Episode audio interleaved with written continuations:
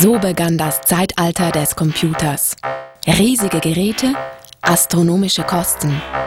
Dann explodierte die Leistung. Es folgten Mainframe-Computer, Supercomputer, die Erfindung des Mac und des PC.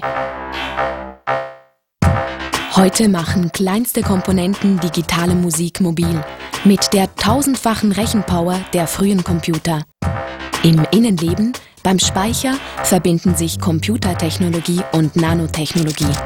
Rasterkraftmikroskope messen Magnetfelder im Nanobereich.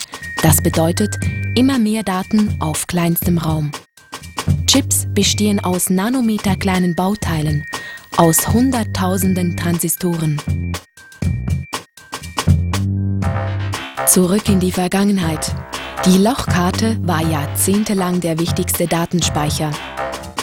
Dieses Prinzip wird heute auf der Nanoskala wiederbelebt. 0 und 1. Das digitale Datenformat kann mit feinsten Spitzen in einen Kunststoff geschrieben und nachher wieder ausgelesen werden. Diese Technologie ist beinahe marktreif.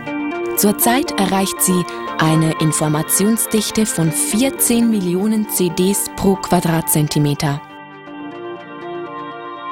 Der Drive hinter dem Ganzen ist jetzt eigentlich, dass man, kann, dass man äh, Natur kann verändern auf dieser Nanoskala. Also man kann Atome umeinander schieben, es treten neue Effekte auf.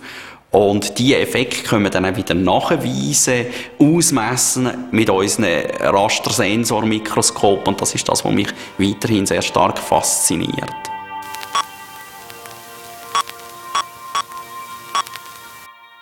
Nicht Machbarkeit setzt Grenzen, sondern wenn wir uns das leisten, etwas zu machen. Das, wird, das ist der springende Punkt für die Zukunft.